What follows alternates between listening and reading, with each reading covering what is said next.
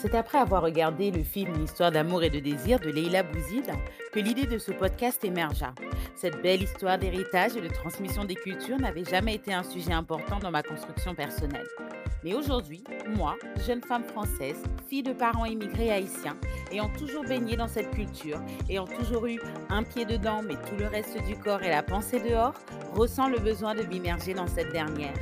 Fraîche expatriée vivant aux Pays-Bas, ces conflits permanents entre origine haïtienne et intégration française me semblent aujourd'hui plus qu'importants pour construire mon avenir et ma famille dans un pays étranger. Dans ce podcast, je vais vous présenter des personnalités de la communauté haïtienne qui ont réussi à se construire, à créer des projets ou simplement leur vie dans un monde occidental qui leur était inconnu. Mais aussi afin que l'on découvre ce pays, Haïti, sous un angle nouveau, non pas celui choisi par les médias. Et surtout pour que la transmission se fasse aux enfants d'immigrés haïtiens par des haïtiens. Je suis Cynthia, bienvenue dans mon podcast À l'heure haïtienne.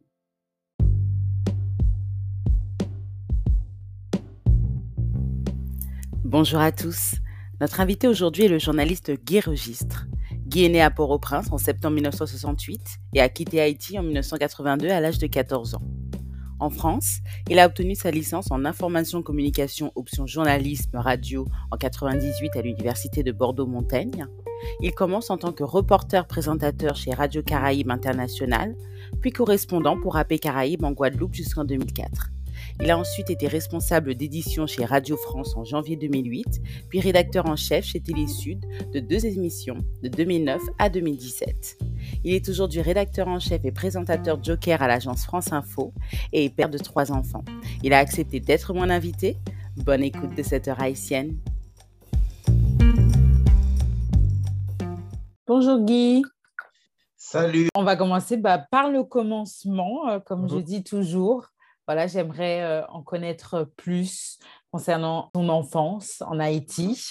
Donc, tu es né à Port-au-Prince euh, en 68, 1968. Voilà, comment était ton enfance en Haïti? Quelle éducation tu as reçue? Quel genre de petit garçon tu étais?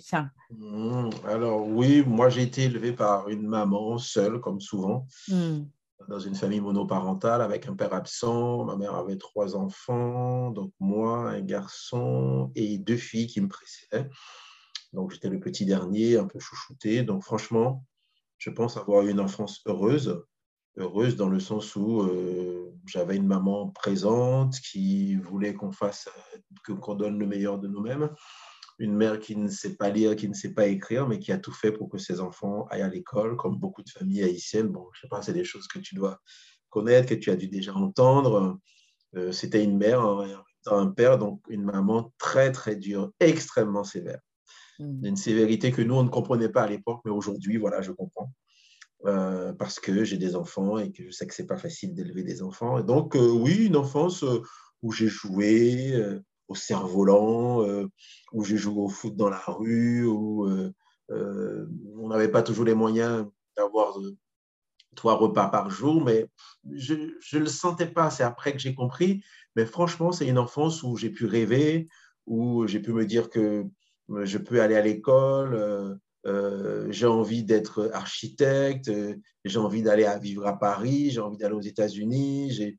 Donc, c'est une enfance comme tout le monde, sauf qu'il y avait bon, un certain nombre de restrictions et puis euh, des conditions matérielles qui étaient plutôt difficiles parce qu'on vivait à Corridor Calbas, à Port-au-Prince, dans des conditions euh, d'hygiène compliquées, pas de douche, pas de WC, des choses comme ça. Mais sinon, voilà, mais franchement, à part ces conditions-là, moi, j'ai pas, pour moi, c'était une belle enfance. Et quel genre de petit garçon, toi, tu étais? Ah, Moi, je On demandait à ta mère, qu'est-ce qu'elle dirait? J'étais, j'étais un peu, un peu rêveur, je pense. Hein. Si je me souviens de ce que je faisais, je crois que j'étais un peu rêveur, un peu, euh, comment dire, réservé. D'accord.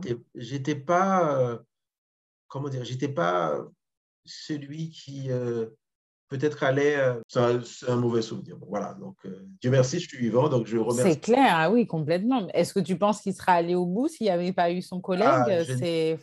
Franchement, je ne sais pas. Je ne sais pas, mais en tout cas, il l'a pointé sur moi. Ah. J'ai le souvenir et euh, j'ai eu, froid dans le dos, euh, j'ai eu peur. Euh, mais c'est passé tellement vite que. Après, j'en ai, j'ai rien dit chez moi, rien mm-hmm. dit à ma maman, à ma grand-mère qui me gardait à l'époque, parce que j'étais déjà parti en. Voilà le mauvais souvenir que j'ai pu avoir. Hmm. Mais bon, c'est à cause des, gens qui, qui, pour moi, n'étaient pas des gens du peuple, qui n'aimaient pas ce pays. Voilà. Hmm. Merci d'avoir partagé ça avec moi. et qu'est-ce qui a mené à ton départ d'Haïti du coup en 82 Donc, tu avais à peu près 14 ans. qu'est-ce qui a mené à, ce départ? Écoute, comme beaucoup d'Haïtiens, c'était pas. Je ne faisais pas partie de la minorité qui partait pour des raisons politiques, même si ça aurait pu. C'était pour des raisons essentiellement économiques. Hein. Ma mère Ma mère a quitté Haïti en 77 pour aller en Guadeloupe, ouais, je crois, en 77, 79, 77, je crois. Elle est, elle est, elle est d'abord allée euh, en Guadeloupe pour chercher la vie, hein, parce qu'en Haïti, c'était compliqué. Euh, elle a trois enfants qu'elle élève seule. Euh, les pères ne répondent pas toujours. voilà, et donc elle est partie, elle est partie en Guadeloupe travailler. Donc elle a envoyé de l'argent à ma grand-mère qui qui vivait avec nous. Et donc, euh, à un moment, euh, elle est rentrée, elle nous a dit, bon, est-ce que vous voulez euh, me rejoindre? Et puis j'ai dit, bon, moi, je ne connais pas, mais oui, de toute façon, là où se trouve ma mère, c'est là où je dois être. Et donc, du coup, on est allé, je suis parti avec elle en 82, ouais, je crois que c'est, attends, c'est septembre, septembre 82 ou 83, je crois que c'est plutôt 80. Et donc, on est parti pour des raisons économiques, parce qu'elle voulait donner un avenir euh, à ses enfants. Je suis parti avec ma sœur, euh, celle qui est juste avant moi. L'aînée est restée en Haïti, elle y est toujours. Et, donc, euh, on est parti pour trouver la vie, pour avoir une meilleure vie, pour pouvoir manger comme il faut, pour pouvoir éviter ce genre de mésaventures avec les tontons macoutes, avec un, un, copain, entre guillemets, qui est avec toi, qui discute avec toi. On est là tout le temps, on boit un, on boit un soda, cola, comme on dit en Haïti. On mhm. mange euh, du pain et du beurre de cacahuète, le mamba que tu connais. Et mhm. puis, parce que tu as dit un mot de travers sur Duvalier, qui est allé chez lui parce qu'il a tonton Marco prendre son arme et qui revient, qui dit répète ce que tu as dit. Tu vas voir ce que je vais te, je vais te faire. Mhm. Donc, tu vois, pour éviter ça, Ouais, voilà, je dis, c'était mieux que, que, je parte. Et puis, on est arrivé en Guadeloupe, en, donc en 82, 83. Et là, euh, c'est l'inconnu, quoi. Moi, on m'a dit que j'allais en France. Donc, euh, comme c'était la France, donc je m'attendais à autre chose, quoi. Et puis, c'était la Guadeloupe. Et ça ressemblait euh, à Haïti, ça ressemblait à tout ce qu'on avait vécu. Et donc, il fallait se faire de nouveaux amis. Donc, c'est pour ces raisons-là qu'on est parti, pour pouvoir aller à l'école comme il faut, pour pouvoir avoir euh, un avenir. Donc, c'était ça, je pense qu'essentiellement, qu'elle voulait donner à, ses enfants. On est arrivé en 82, ouais, 82 euh, alors c'était en septembre, fin septembre. Euh, l'école avait déjà commencé, donc à Marie-Galante, elle était installée. Donc, j'ai raté le premier trimestre.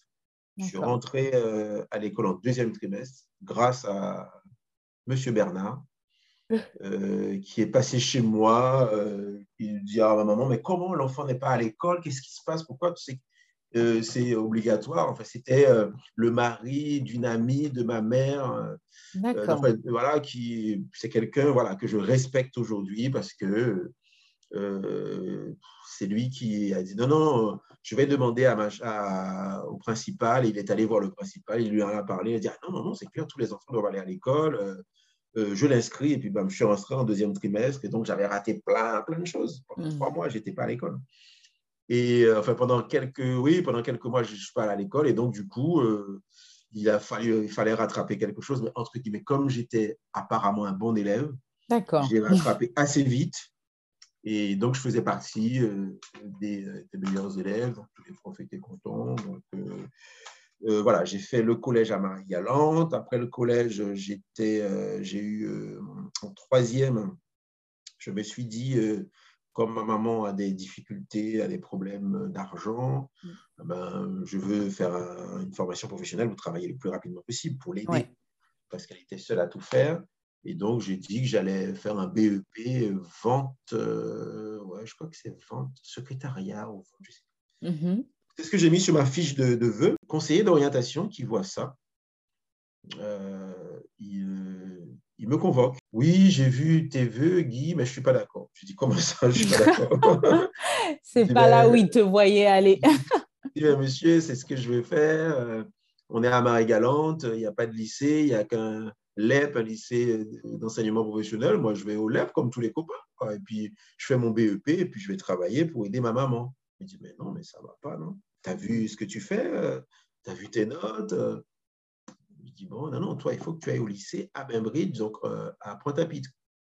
J'ai dit, ah, franchement, hmm. moi, je pense que ça ne va pas être possible parce qu'on n'a pas d'argent, on n'a pas les moyens, on ne pourra pas payer tout ça, payer une pension. Il dit, oui, il y a la bourse. Je dis, oui, mais la bourse ne couvre pas tout. Il dit, bon, emmène-moi ta maman. Je lui dis, elle ne parle pas français, c'est pas grave, hmm. je vais lui traduire. Donc, elle fait venir ma maman. Puis elle lui dit, euh, il lui dit, voilà, ta, ta, ta, voilà, cet enfant. Et, dit, ah, et puis ma maman, elle écoute, elle écoute. Et tu vois que ça commence à cogiter dans sa tête, quoi. Elle écoute, elle écoute. Elle dit, ah, ok, bon, on a pas essayé. Mm-hmm. Ah, on va essayer. Et puis, euh, et puis je ne sais pas comment elle a fait.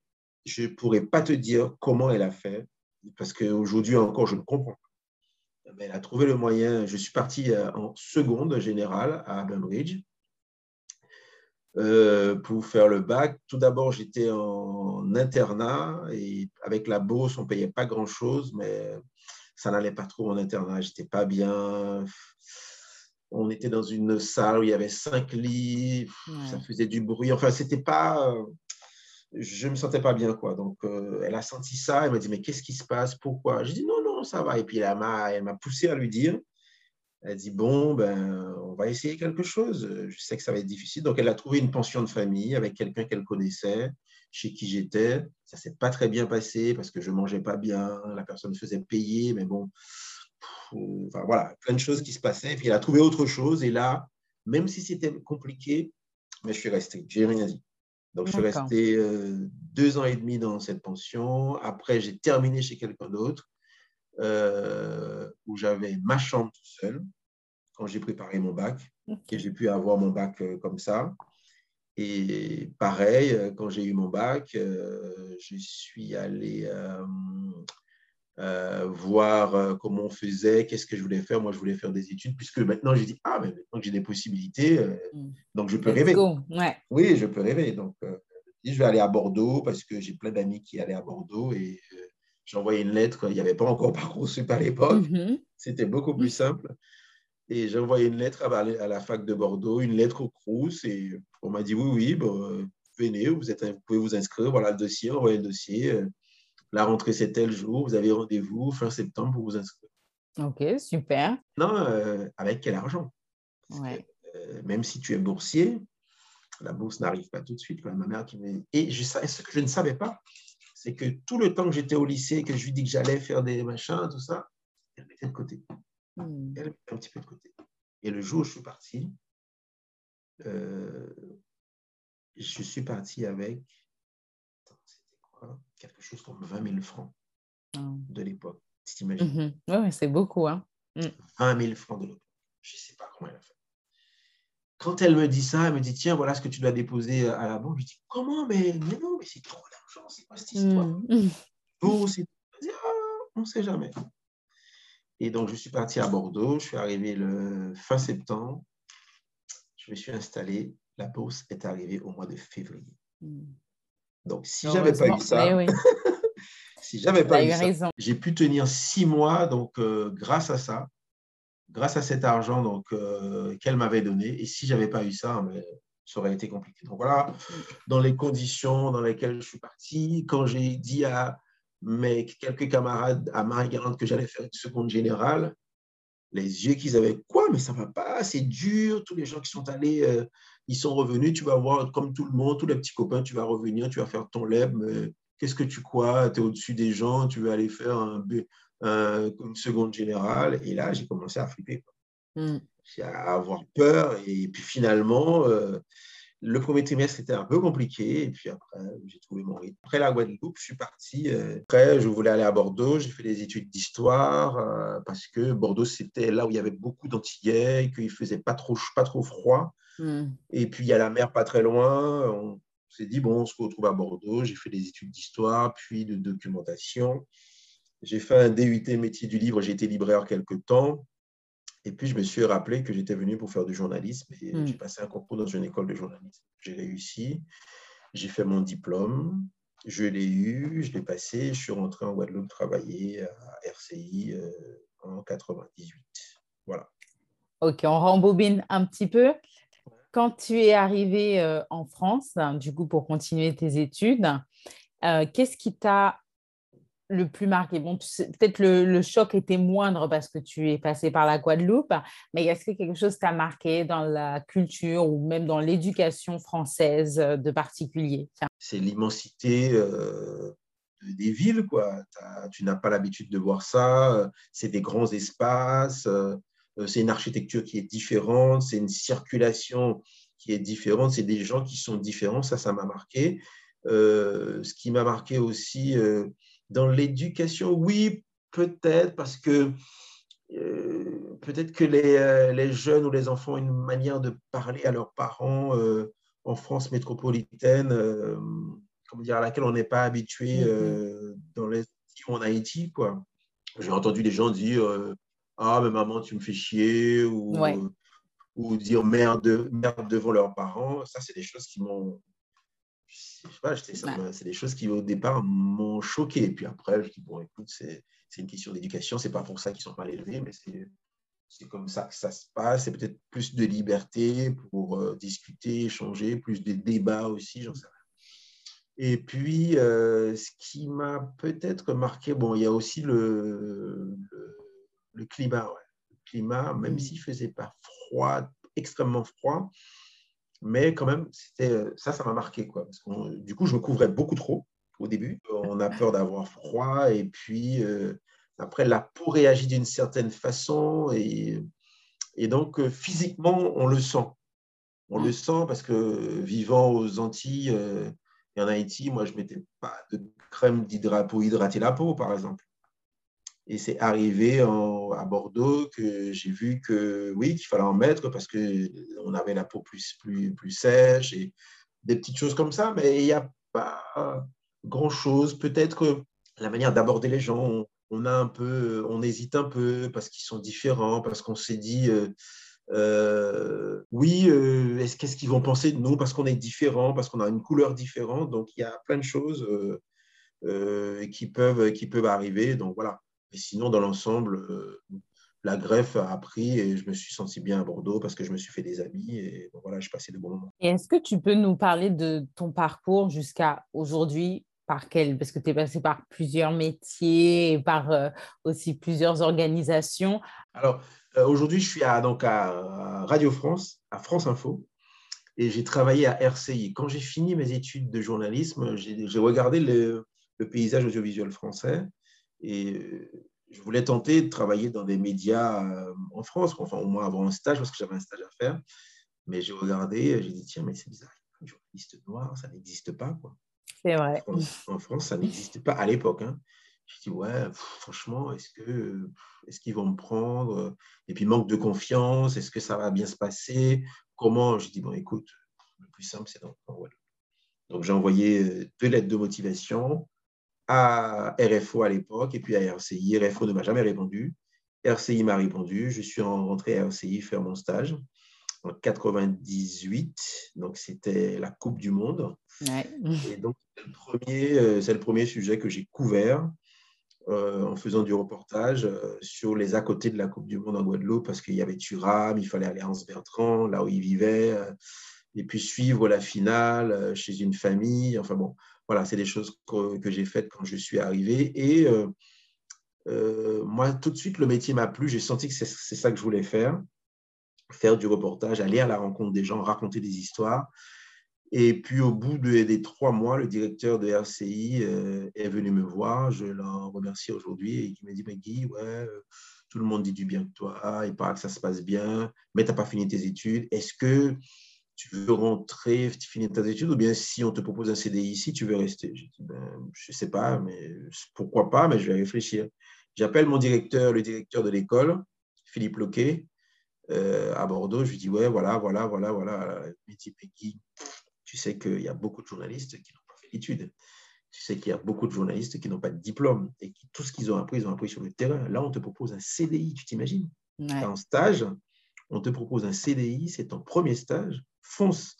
Bien sûr, l'universitaire que je suis regrette que tu ne puisses pas terminer, euh, aller au bout du master et faire, faire ton mémoire. Et pour le reste, euh, moi, je te dis, go, tu as toute ma bénédiction et puis ça va aller. Quoi. Donc, voilà. Mm.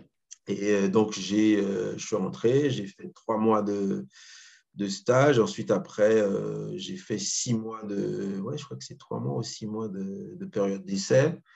Et puis, au bout, du, au bout de la période d'essai, on ne m'a pas demandé de signer de contrat.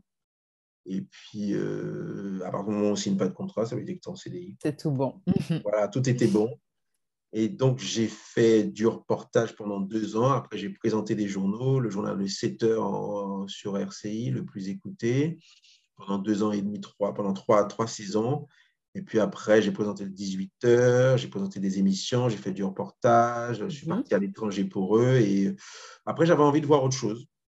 J'avais envie de voir autre chose, j'avais envie de connaître autre chose, j'avais envie de, euh, d'avoir d'autres expériences. Et puis, euh, j'ai tenté l'aventure ici euh, par quelqu'un qui connaît quelqu'un qui connaît quelqu'un. On m'a mis en contact avec quelqu'un. Je suis rentré à Radio France en 2005, juillet 2005 à France Info, j'ai fait, euh, j'ai fait mes premières armes. Et puis ensuite, après, j'ai été intégré dans une radio régionale, euh, France Bleu à Paris, toujours à Paris. Et puis, euh, je suis resté 6-7 ans. Et puis là, depuis 5 ans, je suis revenu à France Info.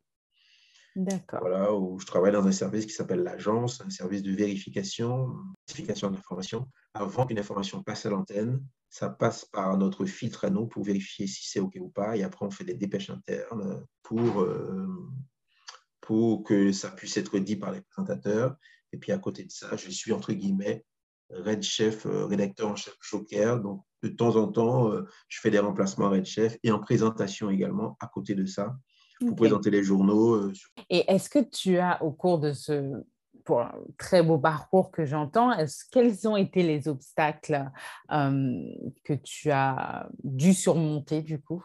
Les obstacles, je pense que c'est principalement le manque de confiance en soi. Mmh.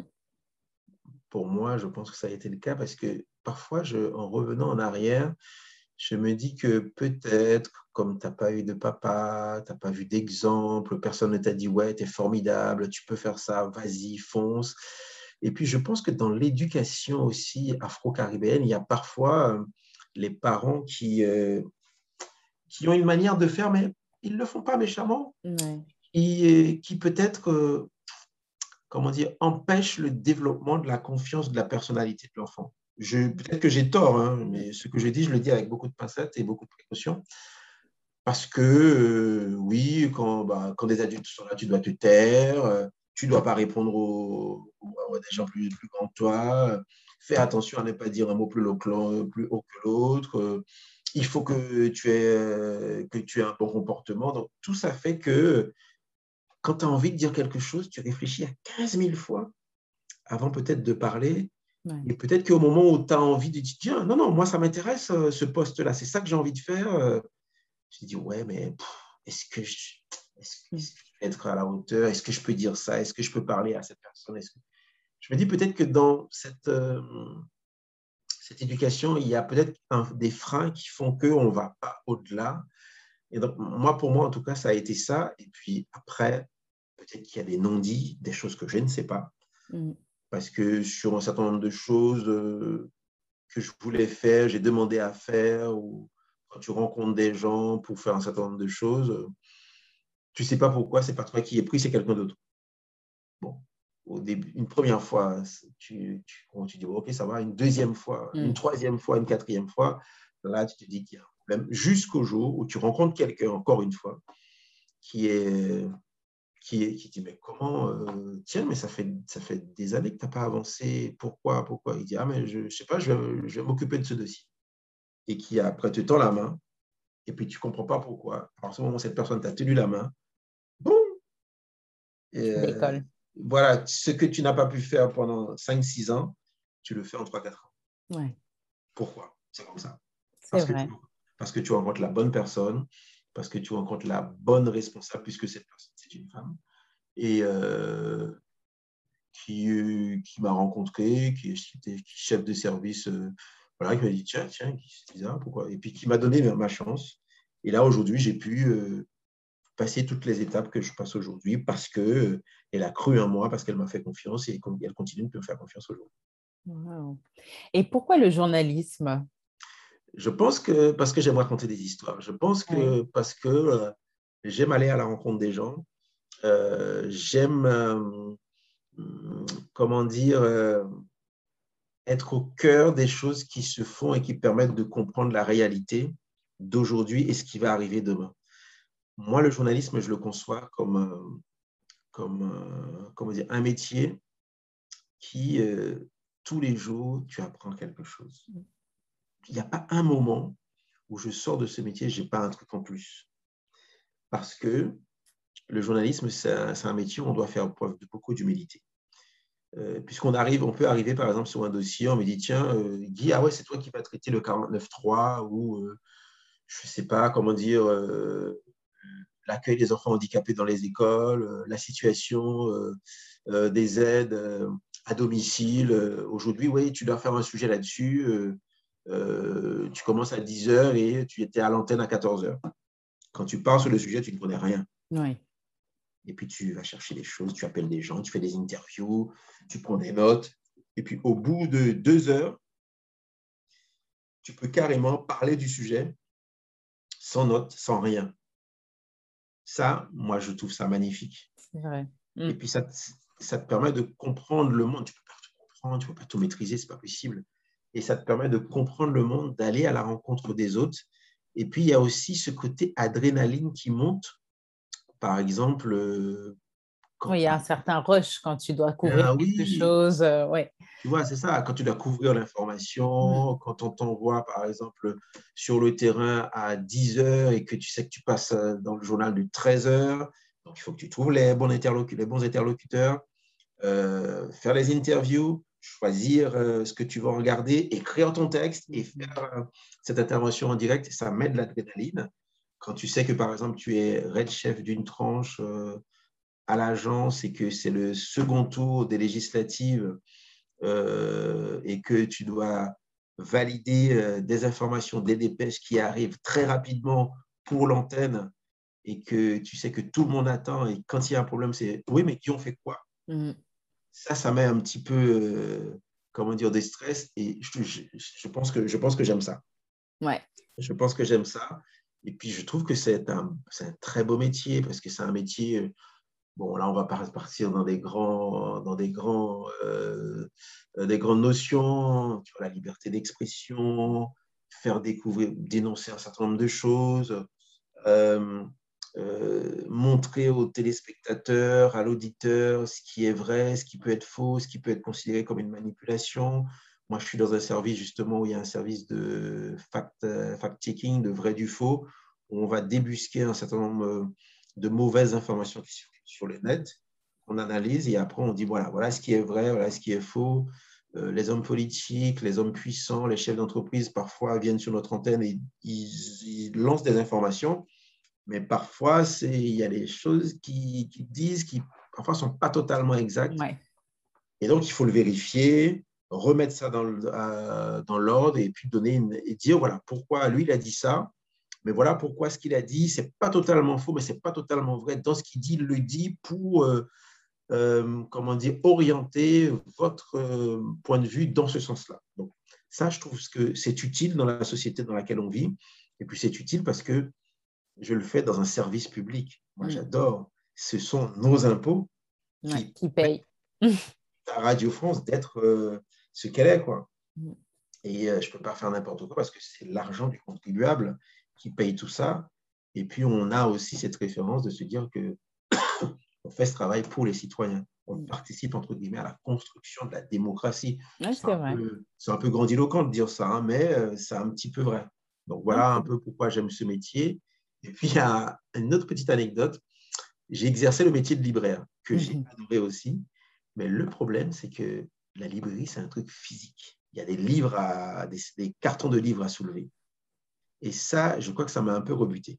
Même si on parle de livres, on échange, mais voilà. Donc, euh, à la fin, je me dis, bon, c'est ce que je voulais faire, j'ai choisi ça. Et puis, parce que, pour tout te dire aussi de manière assez triviale, la librairie paye beaucoup moins que le journalisme, malheureusement. Mmh. Non, ça fait, ça fait sens, je suis d'accord avec, euh, avec toi. Enfin, et est-ce qu'il t'est arrivé de bah, couvrir euh, des sujets en rapport avec Haïti ou est-ce que tu te souviens, et sinon, est-ce que tu as eu un sujet peut-être plus marquant qu'un autre? Haïti, oui, j'ai eu l'occasion d'aller en Haïti en 2004 euh, pour RCI.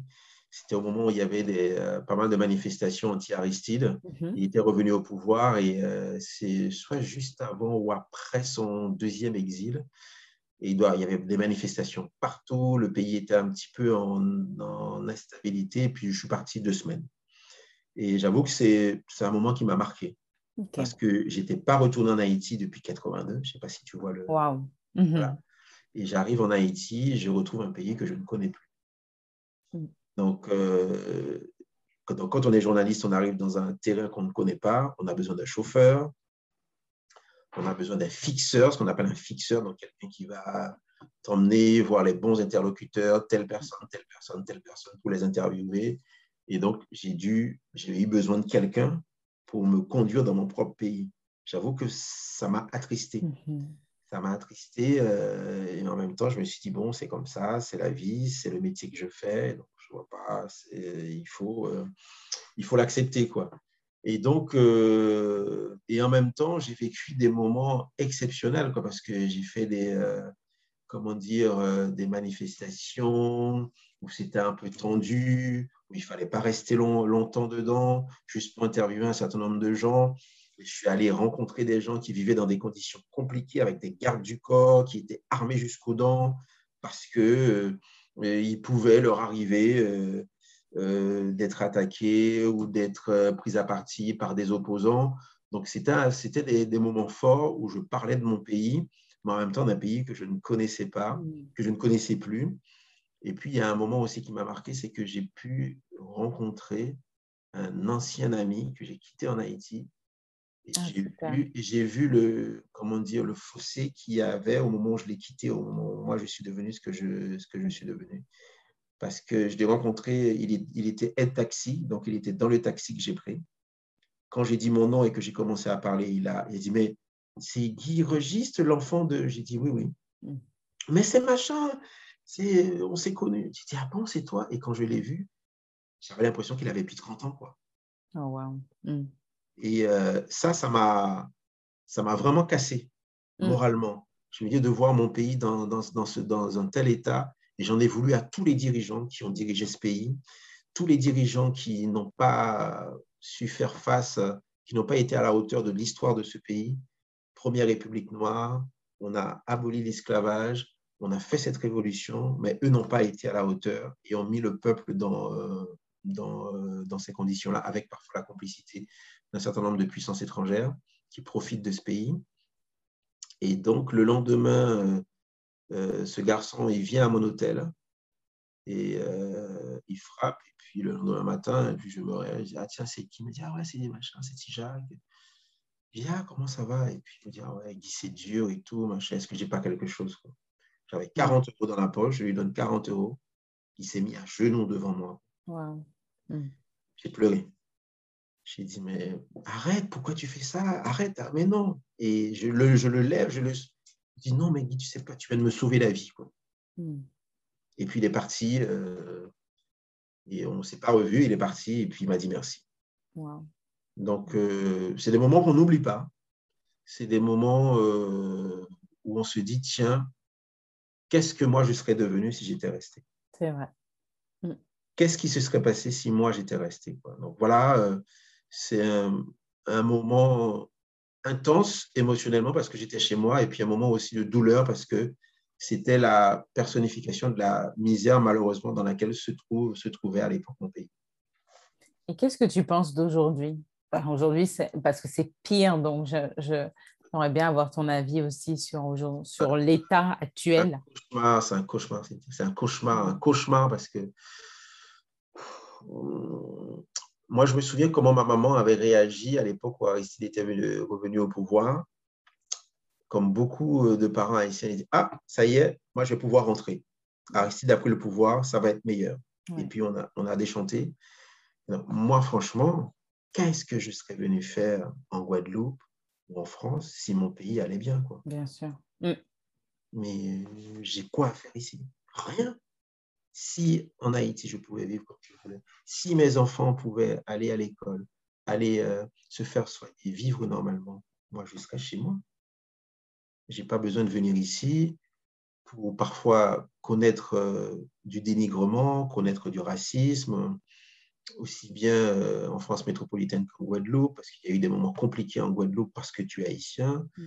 parce que tu viens de l'extérieur, parce qu'on t'appelle dans la rue Haïti Compas, euh, parce que tu vas dans une boîte de nuit et qu'une fille se lève pour danser avec toi et que sa copine lui dit Ah, mais tu vas danser avec l'haïtien et puis qu'il se rassoit, parce que tu vis un certain nombre de choses au collège où on te méprise parce que tu es haïtien, mais, et que tu montres par ton intellect que tu bosses bien et ça, ça te redonne confiance. Mais non, moi, je serais resté chez moi. Donc là, aujourd'hui, c'est un, crève-cœur que, que je suis là. Mm. Je ne serais pas là. J'ai euh, des amis que j'ai rencontrés à Bordeaux quand j'étais étudiant qui, eux, sont rentrés travailler en Haïti. J'en ai un qui est là-bas avec euh, sa famille et ses enfants. Moi, je l'admire. Moi, je ne peux pas le faire parce que c'est compliqué. Mais si je pouvais, oui, je serais resté vivre en Haïti parce que c'est mon pays, parce que c'est là que je me sens bien. Hmm. C'est là où, euh, on ne va pas avoir un regard différent sur moi euh, par rapport à qui je suis. Et donc euh, aujourd'hui, oui, je suis, je suis dans la tristesse, je suis dans l'effondrement et dans le désespoir parce que tel que je vois ce pays, je me dis peut-être que j'aurai jamais la possibilité de retourner vivre chez moi. C'est là c'est ça que je me dis aujourd'hui, que je pourrais peut-être jamais le faire. Parce qu'à chaque fois qu'on se dit que ça va s'améliorer, mais ça ne s'améliore pas. Mm. Donc euh, aujourd'hui, c'est un peu de l'effondrement. Euh, euh, même si on s'est mobilisé après la mort du président, on a fait, on a fait des choses sur ce qui se passait. on a, pour rendre hommage au président, on, on a eu avec des associations, on a fait plein de démarches, mais on sent très bien qu'on est impuissant de loin. On sent très bien qu'il y a d'autres choses qui se passent euh, par rapport à la situation de ce pays et que c'est pas maintenant que ça va s'arranger. Non seulement parce que parfois il y a une élite qui peut être corrompue, mais il y a aussi des forces qui, pour moi, des forces extérieures, avec des gens qui n'ont d'haïtien que le nom, qui n'ont que la nationalité haïtienne et qui, à mon avis, ne feront rien pour que ce pays avance parce qu'eux, ils n'ont pas besoin d'hôpitaux dans le pays, ils n'ont pas besoin d'écoles dans le pays, ils n'ont pas besoin de police dans le pays, ils n'ont pas besoin d'infrastructures routières dans le pays, parce qu'ils roulent dans des 4x4, ils ont plusieurs nationalités et plusieurs passeports, leurs enfants vont à l'école aux États-Unis, ils n'ont pas besoin de police parce qu'ils ont des gardes du corps qui gardent leur villa, et que s'ils ont un problème, ils prennent l'hélicoptère, ils vont à Miami, ou ils vont au Canada, ils vont euh, partout où ils veulent. Donc, est-ce qu'ils ont besoin de, faire avancer ce pays? Non, ils peuvent en profiter parce que euh, ils ont le monopole du bois, ils ont le monopole de l'électricité, ils ont le monopole euh, des voitures, ils ont le monopole euh, sur l'importation des denrées alimentaires, et ils se font des millions comme ça, il n'y a pas de problème. Donc moi, j'estime que ces gens-là, ce sont des criminels. Ouais. et tes trois enfants sont nés en France? Oui, oui, oui, Cédric est né euh, en Guadeloupe euh, et Ruben et Salomé euh, sont nés ici à Paris. Et quelle éducation, enfin, comment tu as réussi à incorporer la culture haïtienne dans leur éducation? Enfin... Bon, écoute, moi, je, je, parle d'Haïti déjà. Mm. J'écoute de la musique haïtienne je parle d'Haïti, je parle de l'histoire, j'achète des livres qui parlent d'Haïti, euh, euh, je leur raconte mon histoire, d'où je suis parti et d'où je suis arrivé. Euh, leur maman leur dit beaucoup de choses sur Haïti, leur parle beaucoup d'Haïti. Est-ce que vous leur parlez créole? En créole haïtien, oui. De temps en temps. Salomé, qui est la plus petite, comprend mieux. Ruben, euh, un petit peu plus compliqué. Euh, euh, Cédric, lui, pas beaucoup. L'aîné. donc voilà, c'est c'est ce que j'essaye de faire. À chaque fois que je peux placer quelque chose, je peux dire, voilà, vous avez vu votre grand-mère, vous avez vu vos grands-parents, vous voyez ce qu'ils font, vous voyez comment ça se passe, vous voyez, vous voyez, vous voyez, voilà. Voilà qui ils sont. Donc, euh, voilà ce qu'ils ont fait comme sacrifice pour que nous, on arrive aujourd'hui et que ça ne s'est pas fait comme ça en claquant des doigts. Euh, donc, il faut savoir d'où vous venez. Donc, euh, ma fille a même eu un passeport haïtien. Qu'on, voilà, qu'on a pu lui faire un moment. Donc, ce passeport est là. Et donc, cette attache est là avec Haïti parce qu'il y a des tantes, des oncles qui rentrent, qui viennent, qui ramènent des choses et que il y a aussi euh, un autre lien avec Haïti qui est très important, c'est la nourriture. C'est clair. Voilà. Mm. Donc, euh, on banane pesée, euh, mm-hmm. on rit sauce pois. On rit sauce pois, tu vois. Donc, ça, c'est des choses qu'ils adorent. Mm. Donc, quand on fait ça, tu vois, tout de suite, on, on, est, on est dedans, quoi. Mm. Et puis, la musique haïtienne que j'écoute beaucoup, la littérature haïtienne dont je leur parle, ils n'ont pas encore euh, tout lu, ou enfin, c'est compliqué pour les ados parce qu'ils s'intéressent à autre chose. Mais voilà, je dis, voilà, cet écrivain-là existe. Euh, euh, quand Daniela Ferrière entre à l'Académie française, voilà, je dis, mais oui, je sais, mais on l'a rencontré, parce que comme parfois, quand je fais des sujets, ça m'est arrivé de les avoir avec moi, de rencontrer ces gens. Donc, ils ont fait des photos avec Daniela Ferrière, ils ont pu faire des photos avec Lionel Trouillot, ils ont pu rencontrer Yannick Lins. Enfin, bon, c'est des. Walem Abankou, qui est un super pote de, euh, de Daniela Ferrière. Donc, c'est des choses. Donc, à chaque fois que je peux avancer quelque chose, je dois transmettre ça, je le fais. Hmm. Je ne sais pas ce que ça va donner. Parfois, ils n'en parlent pas. Et puis, des fois, puis tu entends une histoire. Ah oui, mais tiens, euh, tu m'avais parlé de ça, il y a eu ça. Ça me rappelle quelque chose que je dis, ah bon? Donc, euh, ils écoutent donc. Ouais. Donc, j'essaye de faire ça. Et puis après, bon, advienne que pourra. Hein. Donc, Haïti, moi, dans mon salon, il y a un drapeau haïtien qui trône.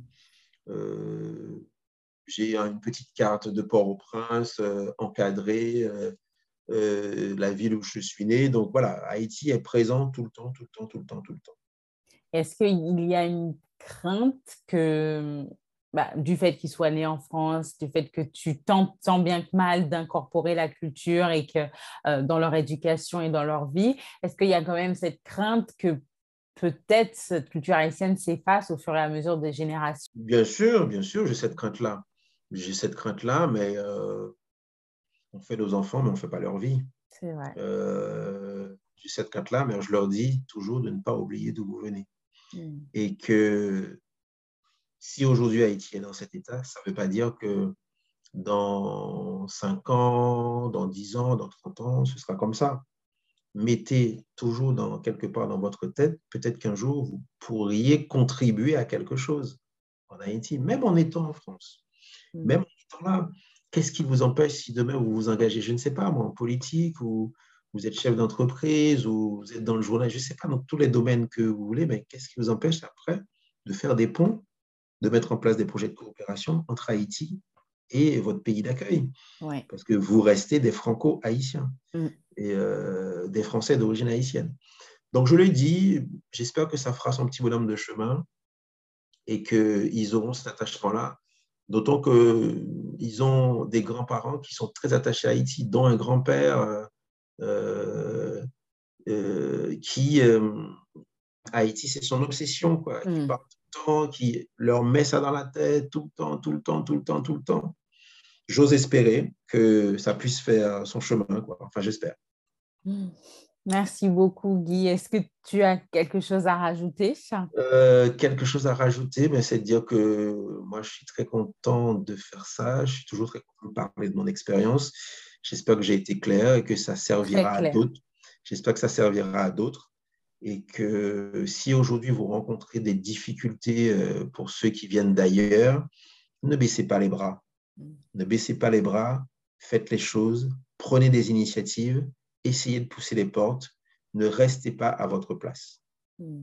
Il n'y a pas de place assignée, battez-vous et euh, j'espère pour vous euh, que ça finira par donner quelque chose parce qu'on a besoin de gens comme nous dans ce pays en France pour mettre plus de diversité partout, pour justement être dans la, dans la place où on a le pouvoir, entre guillemets, et puis en faire entrer d'autres, tendre la main à d'autres mmh. pour que dans toutes les entreprises, toutes les sociétés, dans tous les médias, il y ait une représentation euh, du personnel euh, qui soit à l'image de la population française. Oui, exactement.